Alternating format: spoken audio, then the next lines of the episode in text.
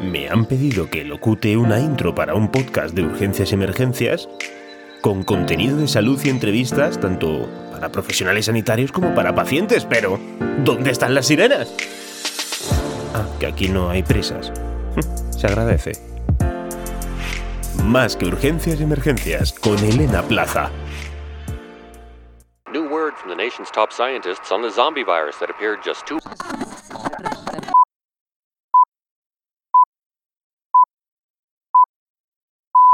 Buenos días, tardes, noches, urgencieras y urgencieros, emergencieros y emergencieras, profesionales sanitarios, pacientes y en definitiva a todos aquellos y aquellas personas que me estéis escuchando. Esto es Más que Urgencias y Emergencias, el episodio número 30 y os voy a hablar de las mascarillas FFP2, el gran timo.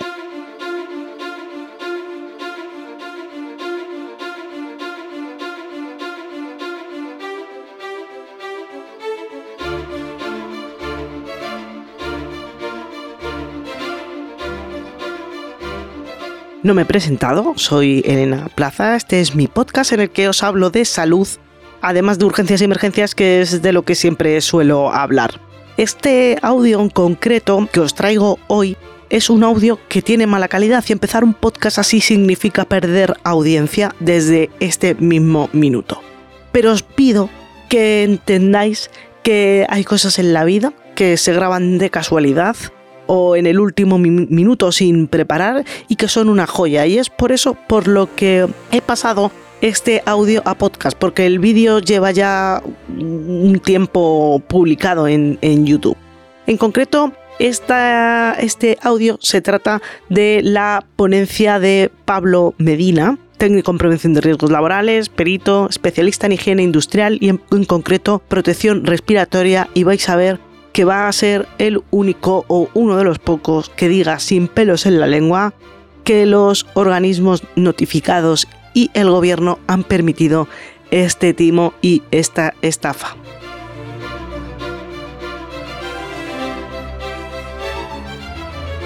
Le he entrevistado en podcast, ha participado en mi web eh, escribiendo artículos y bueno, he hablado muchas veces de él, no en este podcast a lo mejor, sino en, en otros contenidos eh, que pongo en redes sociales y en mi web.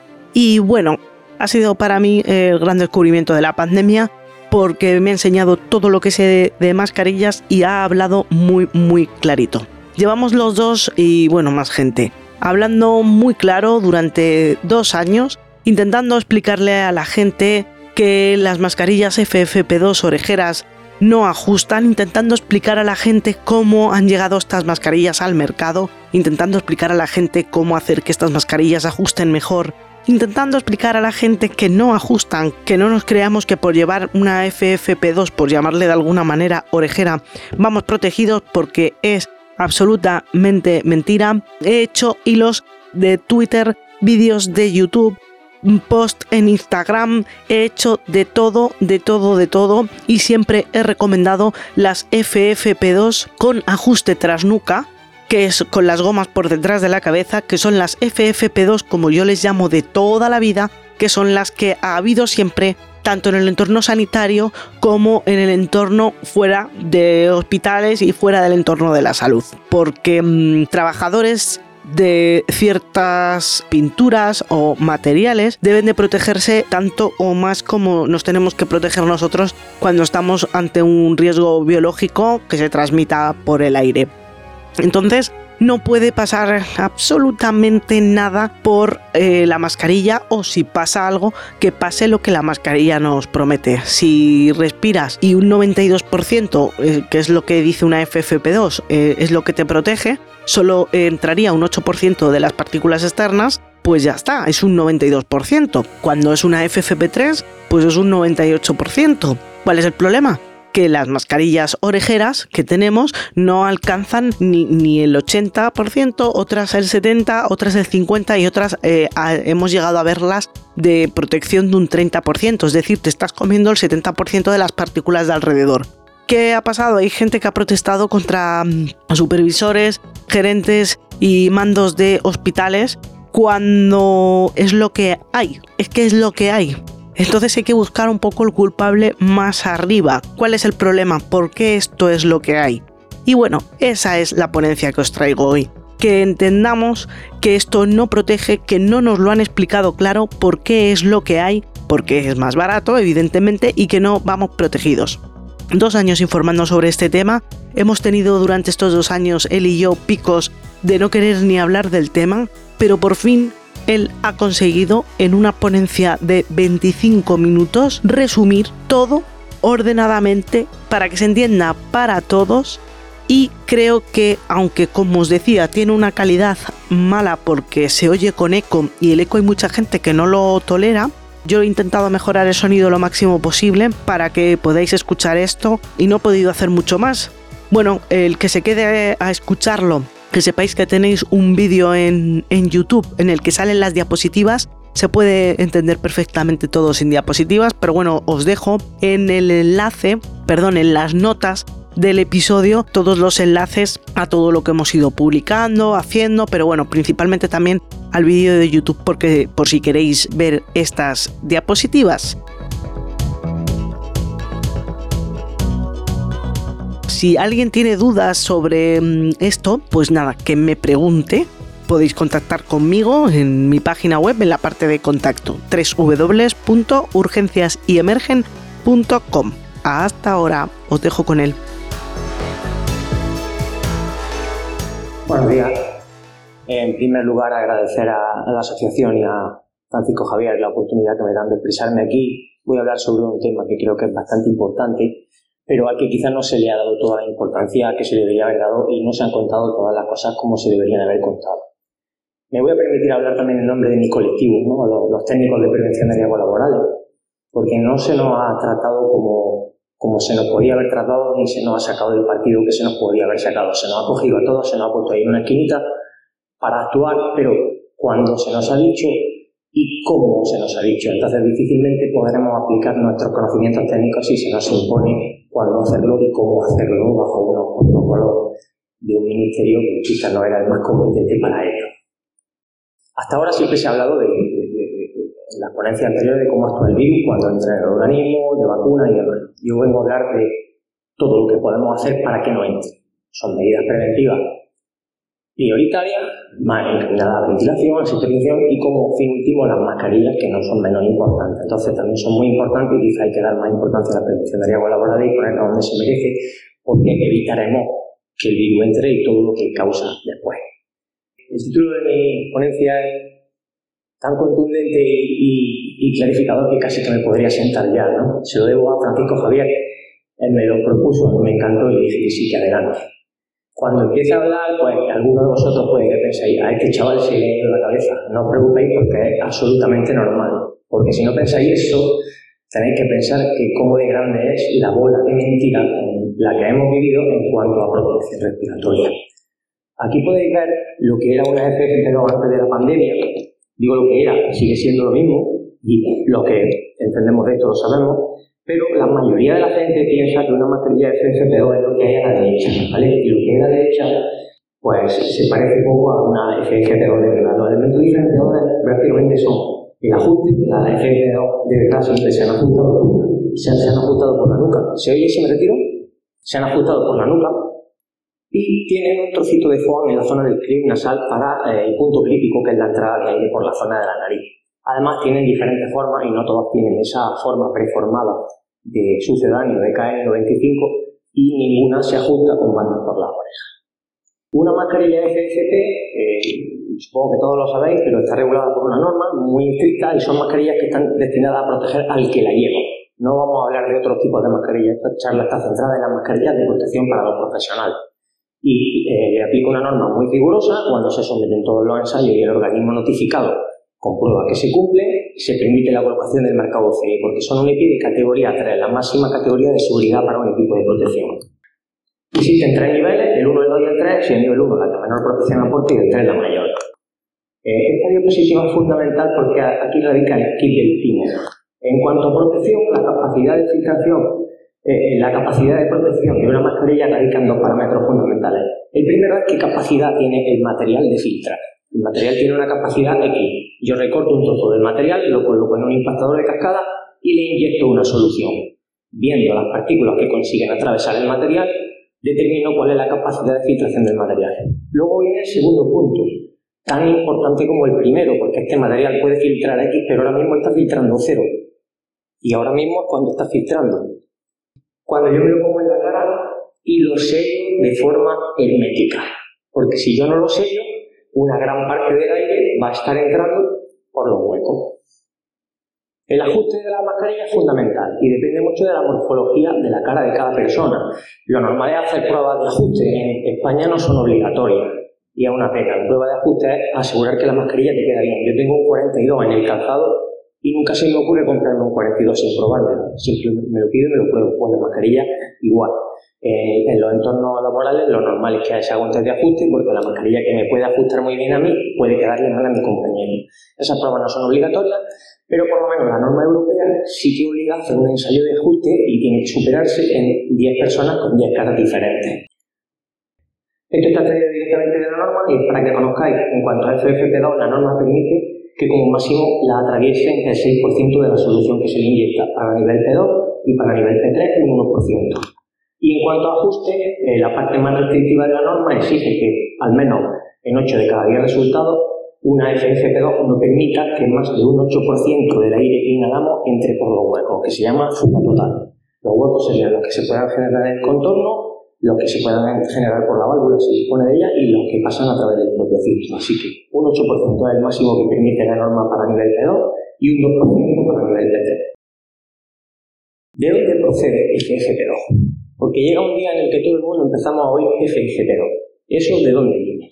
Eso viene de un documento técnico que emite la OMS en enero del 2020, donde indica el personal sanitario que lleva a cabo procedimientos que generan aerosoles deberá utilizar un respirador N95 FFP2 similar, solo el que realiza procedimientos de generación de aerosoles, por esto se entiende una ventilación manual del paciente o una intubación. Los que no, no lo necesitan, porque según la OMS no existe riesgo de contagio por aerosoles y a día de hoy todavía le cuesta reconocer. En enero del 2020 se lo acepto, pero un año después este documento es modificado. La evidencia científica de que la vía de transmisión por aerosol, por el aire, en la mayoría es abrumadora. Y el 1 de diciembre de 2020, un año después, siguen indicando que los sanitarios podrán usar mascarillas médicas, que son las quirúrgicas, cuando no se realicen procedimientos de generadores de aerosol. Es decir, tú puedes entrar en una sala hacinada de pacientes COVID, eh, que si no va a realizar esos procedimientos no necesitas un EPI, porque las toses, los estornudos y el habla, para ellos no, o no generarán cantidad de aerosoles suficientes, o entenderán que todas las estancias disponen de una ventilación espectacular, o entenderán que ellos mí la con su vaivenes me está volviendo loco y no entiende nada. ¿De dónde viene el timo? ¿De dónde procede? ¿Por qué el timo? Eh, voy a intentar hacer una evolución cronológica. ¿no? Esto empieza antes de la escasez de EPI. Llega la pandemia, todo el mundo necesita EPI, personal sanitario de primera línea, y no hay EPI suficiente. Entonces Europa emite una recomendación en marzo de 2020 y a raíz de ella los diferentes eh, Estados miembros la, la ponen a su derecho. España emite una resolución en marzo y luego una posterior que la modifica en abril. Estas disposiciones lo que permiten es que temporalmente se acepten EPIs que no tengan el marco OCE. En Europa no se pueden utilizar EPIs sin marco OCE, pero se hace una excepción. Con una autorización de la Autoridad de Vigilancia del Mercado se permite que algunos EPIs entren y se, utilicen sin marco OCE siempre que cumplan unos estándares que se entienden equivalentes. El americano, que da la N95, el chino GB2626, de la famosa KN95 o lo que creíamos que era el coreano, el japonés, da igual lo que metan porque al final solo llega más material de China. ¿Cómo se controla el cumplimiento con estos estándares? ¿Cómo se emiten esas autorizaciones de vigilancia? Pues con revisión documental. Inicialmente se ponen a revisar la documentación. ¿Y qué determina esa revisión? Falsificación masiva. Falsificación tanto de productos como de mascarilla. Gente que ni fabrica mascarillas, compra máquinas, se pone a fabricar mascarillas, se pone a certificar eh, las mascarillas de forma falsa y se pone a falsificar los certificados. Y entonces, esto es lo que nos llega, este tipo de mascarilla. Eh, el que no haya visto uno, pues que levante la mano, voy a pensar que me está engañando. Entonces, en España se pone de manifiesto que el trabajo de la autoridad de vigilancia del mercado no es suficiente se cuela todo y el mercado se invade de producto no conforme. Este producto que inicialmente estaba pensado para defender a la primera línea ante la escasez, es la que lo necesita, pues al final lo que ocurre es que invade todo el mercado, entran en los canales de distribución laboral, entran en los canales de distribución al público y al final pues nos encontramos con mascarillas que no protegen, pero al menos combinan bastante bien con la ropa y con ciertos complementos. ¿Dónde está el gran agujero? ¿Qué pasa aquí? Pues el gran agujero está en la libre entrada de material sin control que llega mayormente de China, llega camuflado de KN95 y tenemos como resultado una invasión total del mercado. Ante el propósito este, eh, pues la administración, como son los EPIs que tienen que darle la primera línea a sus sanitarios, deciden dar un pasito más y deciden realizar algunos ensayos adicionales a la mascarilla. Pero ¿qué es lo que ocurre? Que solo centran los ensayos en la primera parte de la protección. Recordad el cuadro, como he visto al principio, se ensaya solo la capacidad de filtración. ¿Y qué pasa con el ajuste? No sé nada del ajuste. Los ensayos relativos a la capacidad de ajuste se obvian. Por lo tanto, las que no lo superan se dan por no conformes, las que superan la filtración se dan por conformes, sabemos que el material filtra, pero no olvidamos del ajuste, y el ajuste ni está ni se le espera. No hay absolutamente ningún ensayo de ajuste realizado ni publicado, y tampoco se habla de él. ¿Por qué no se habla del ajuste? Porque se ensaya la filtración como indica una norma y no se ensaya el ajuste como indica la misma norma siendo un parámetro crítico. Pues bueno, eh, algunas ideas tengo. Se necesita mascarilla porque estamos en pandemia. No hay stock de mascarilla europea. Solo China tiene mascarilla, si se le puede llamar a eso mascarilla. Si dejamos a un lado de la filtración, todas las que vienen de China se ajustan por la oreja. Ninguna cumple con el ajuste. Y hemos visto que se está colando hasta el 70 o el 80% en algunas, o bueno, recordemos que el máximo para FFP2 era un 8%, hasta el 70 y el 80%. Va a depender todo de la tensión que tenga la mascarilla y lo que se pegue a la cara. Esto lo hemos comprobado y lo he comprobado con las mismas maquinitas con las que se distribuyen las mascarillas, porque estoy en contacto con fabricantes de prestigio de EPI, su personal técnico con su equipo calibrado. Pues hemos comprobado esa fuga. Si ensayas la fuga, el ensayo sale no conforme. Y si lo reconoces, te quedas sin mascarilla. Y recordamos que se necesitaban mascarillas que solo China tiene. Solo China tiene, pero la exigencia de la norma es cumplir con la 26-26 de la KN95. Pues aceptamos KN95, pero ¿eso es una KN95? No, eso es lo que se nos ha hecho creer. Una KN95 era lo mismo que una FFP2 antes de la pandemia, era un EPI seguro. Las KN95 de fabricantes de prestigio de toda la vida, como 3M o Honeywell, siempre se han ajustado por la nuca, siempre tienen su autoajustador y la, el trocito de foam en la zona de equilibrio sale. ¿De dónde procede esto del ajuste por la oreja? Pues China tiene otra norma, la 32610, que es para la ciudadanía, para proteger, para proteger frente a la contaminación atmosférica de partículas inferiores a PM2,5. Y esta norma no ensaya el ajuste, solo ensaya la tensión de rotura de las bandas y además muchas vendrían sin ensayar la prueba o falsificadas porque las bandas se rompían en cuanto te las ponías. Por lo tanto, como dice la famosa foto, hemos sido engañados y nos han estado colando como una KN95 esto blanco de la foto, que ni era una KN95 ni se parece. Una mascarilla de protección nunca se ajustó por la oreja antes de la pandemia. Ahora lo que tenemos en el mercado, hay algunas que, que, que han conseguido cumplir con ajuste por la oreja, pero tienen que tener el trocito de foam en la zona del pie y tienen que tener un, un, auto, un autoajustador, es decir, una bolita en las bandas para que yo ajuste la bolita y me la pegue más a la cara o bien cambiarle el tipo de ajuste por un eh, oreja, adaptarle el oreja y pasarle al ajuste de oreja tras nuca. Da igual los requisitos del mercado, da igual todo, si necesitan mascarillas no hay, pues podemos hacer legal o ilegal. ¿Cómo? Pues con la política que al final lo sostiene todo. Sacamos una recomendación de uso, RFU. Esto es una recomendación que se emite bajo la recomendación europea y que es legal. Y la realizan un grupo de organismos notificados. ¿Qué viene a decir? Si se necesita protección general contra partículas, se deberán aplicar todos los requisitos de la 149. Pero si frente a lo que te vas a proteger es solo frente a un bichito que se llama SARS-CoV-2, pues puedes usar esta norma con, con, la, con la seguridad de la norma disminuida ampliamente. Y aquí podemos ver cómo en la 149 te indica que además de que la mascarilla se quede firmemente pegada a la cara por la sensación del portador, debe superar los ensayos de fuga y en la parte de la recomendación se cargan totalmente el ensayo de fuga. Entonces, si la mascarilla de sujeción por la oreja no supera los test de fuga y solo China tiene, pues nos cargamos el test de fuga y se arregla el tema. Estas mascarillas sí que pueden llevar el marcado C y no pueden llevar el marcado 149, pero sí el PPR02, que es el de la recomendación. ¿qué se podía haber hecho? Se podía no haber engañado, se podía haber dicho, oye, estas mascarillas filtran, el material es bueno, pero no te van a proteger porque no ajusta. Es muy sencillito solucionarlo. Se coge un trocito de foam y se pega con pegamento que se tarda medio minuto, que yo lo he hecho en muchas, y se compra un, y se compra un, un salvaorejas o se le pide a China junto a los lotes de KN95 y le cambiamos el sistema de ajuste y arreglado. Tenemos trabajadores protegidos y con una solución fácil y barata. Lo que se ha hecho es mentir, meter esto en el mercado, entregárselo al personal y que el personal esté totalmente desprotegido. ¿Cuánto dura la temporalidad? ¿Esto es eterno? No, no es eterno. La recomendación europea dice que mientras se justifique su necesidad. La resolución española marca una fecha, el 30 de septiembre. Llega el 30 de septiembre. Yo el 29 estaba que me comía la uña. Ya ha terminado esto, ¿no? Pues no. ¿Por qué? Porque el gobierno ha comprado un par de portaaviones y los tiene en los almacenes. Y hay que gastarlos, porque aquí no se tira nada. Ampliamos la prórroga. Otra resolución. Hay que esperar. Resolución del 28 de septiembre. Y se amplía la prórroga hasta el 31 de diciembre. Uf, otros tres meses más. Se va a hacer duro. Venga, vamos a seguir aguantando. Llega el 31 de diciembre. Por fin, se deroga la resolución. Entonces ya sí que se ha acabado, ¿no? Tampoco. Y ahora viene lo peor. ¿De verdad que viene lo peor? Todavía viene lo peor. Primero, en cuanto a las mascarillas estas temporales, la resolución tiene letra pequeña. Solo regula su comercialización. Aquí eh, el que hace la ley hace la trampa y los que hacen las leyes no son tontos. Entonces, la recomendación no regula su uso, solo su comercialización.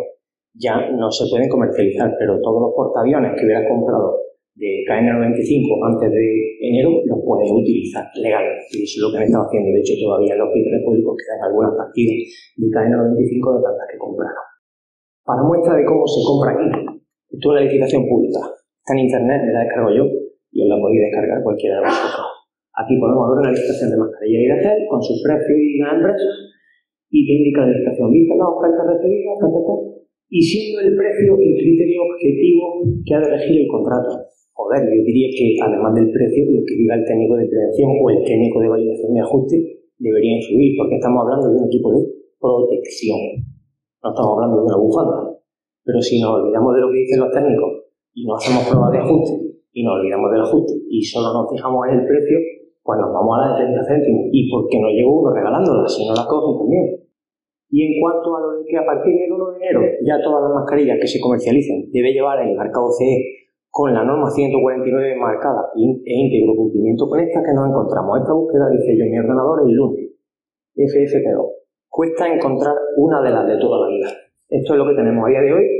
Supuestamente esto es tan legal como la mejor FFP2, porque lleva marcado CE y marcado de la misma norma que la de toda la vida.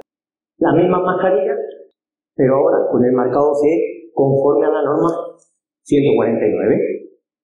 Aquí tenemos algunos de los protagonistas, el 2163, turco, que se luce, el 0161 que también está haciendo cositas chulas, el 2834 irlandés, pero es que hay un montón. Si pones en Google FFP2 y te fijas en los cuatro dígitos del organismo notificado, pues veis que se han sumado casi todos los casos para no perder la ocasión.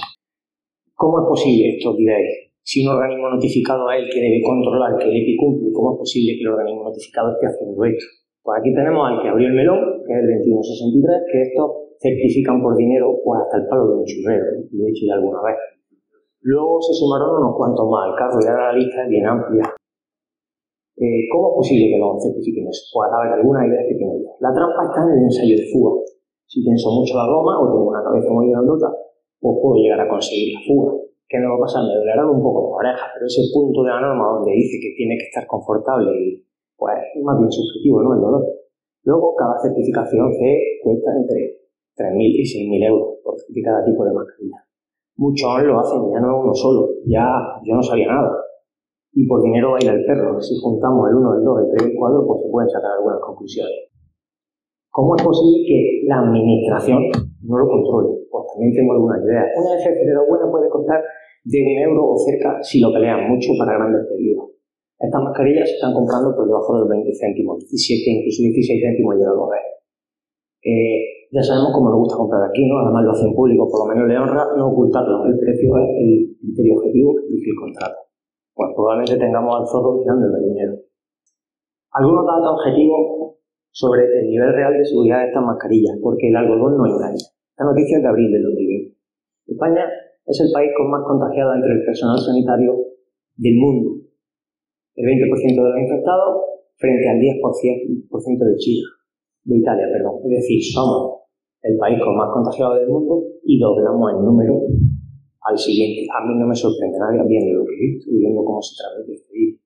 España es con diferencia el país del mundo con más profesionales sanitarios contagiados por el coronavirus. Abrir otra noticia. España mantiene la tasa de sanitarios contagiados más alta del mundo, pero Sanidad no relaciona el crecimiento de casos con las carencias de material de protección. ¿Cómo lo van a relacionar? Y el amigo Fernando Simón sale en la tele volviendo a insistir que la mayor parte de sanitarios no se infectan en el ámbito laboral. No, esas mascarillas que le das por las que se cuela hasta una avispa y los coronavirus se descojonan con perdón, se están contagiando en el país. Eso era en mayo, abril, vale. La primera ola nos pilló en calzoncillo y aquí, pues, a la prevención no se le da toda la importancia que nos gustaría. Pero es que esta noticia es de febrero de 2021, más de un año después, o un año después de España.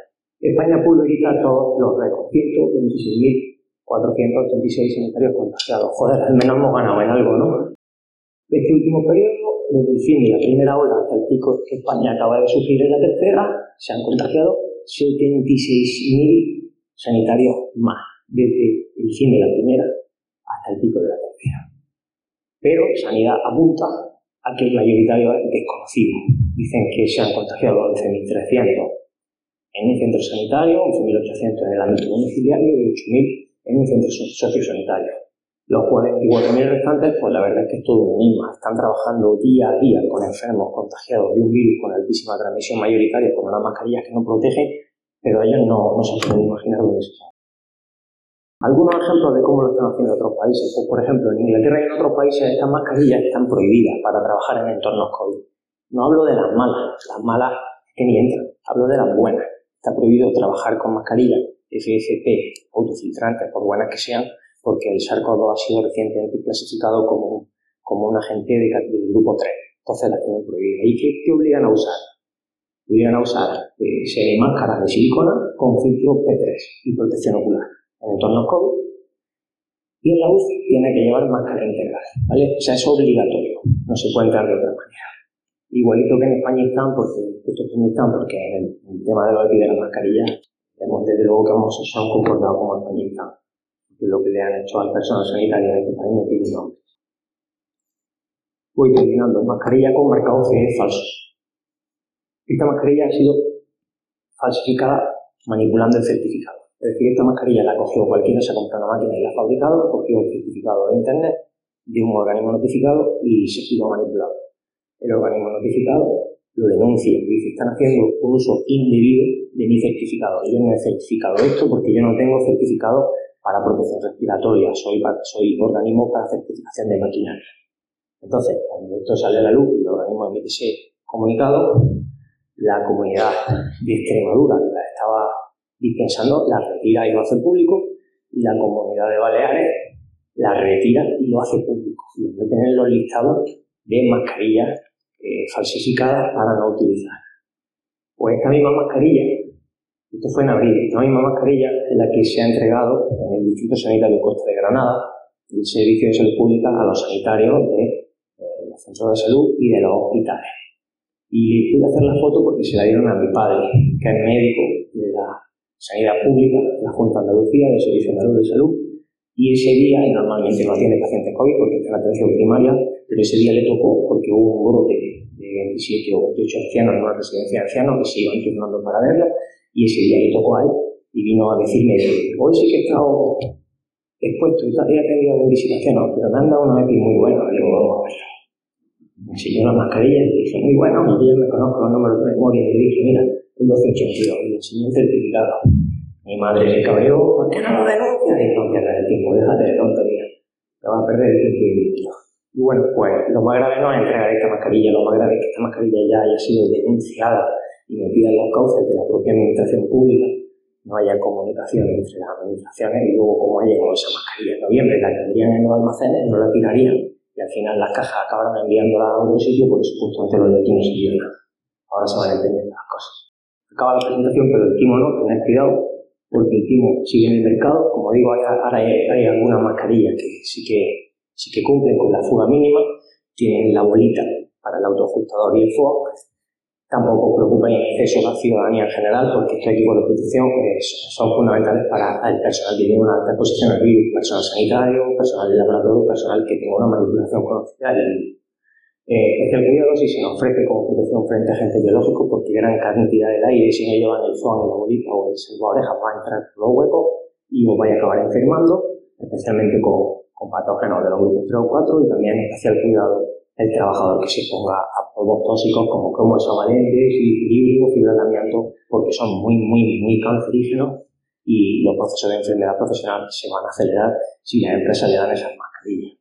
Y nada más, para la próxima pandemia, pues si las decisiones y los gestores políticos actúan igual, pues no me queda más que desear a los que yo pille confesado y también que nos pille todos confesados, porque como venga otra igual, si actúe de la misma manera, pues va a pasar lo mismo, pero aquí esto no es un juego, ¿vale? Detrás de cada contagio por finalmente hay un ingreso, ingreso y muerte, esto no es un juego y es bastante grave que sabiéndolo, porque técnicos estamos cansados de decir, que sabiéndolo se permita que los secretarios y el personal que lo necesita se enfrente al virus totalmente desprotegido, sabiendo que se van a causar contagio y que probabilísticamente eso, eso no es bueno, así que a ver si entre todos damos un empujoncito y alzamos la voz porque estas cosas son duras de decir, pero tenemos que aprovechar las oportunidades que tenemos para decirlas, porque con respeto y con evidencia científica se puede ir la verdad por delante de todos Nada más, muchas gracias por su atención.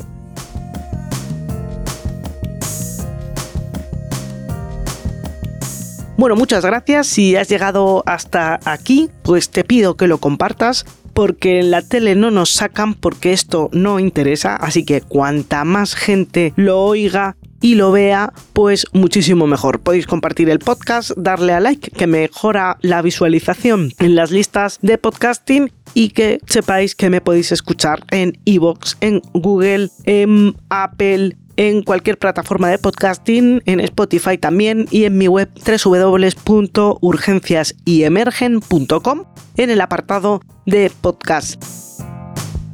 Os dejo hasta el siguiente episodio. Un beso, hasta pronto. Chao. Si te ha gustado este episodio de Más que Urgencias Emergencias, puedes darle a me gusta y compartir en tus redes sociales. Ah, y no te olvides de visitar la web www.urgenciasyemergen.com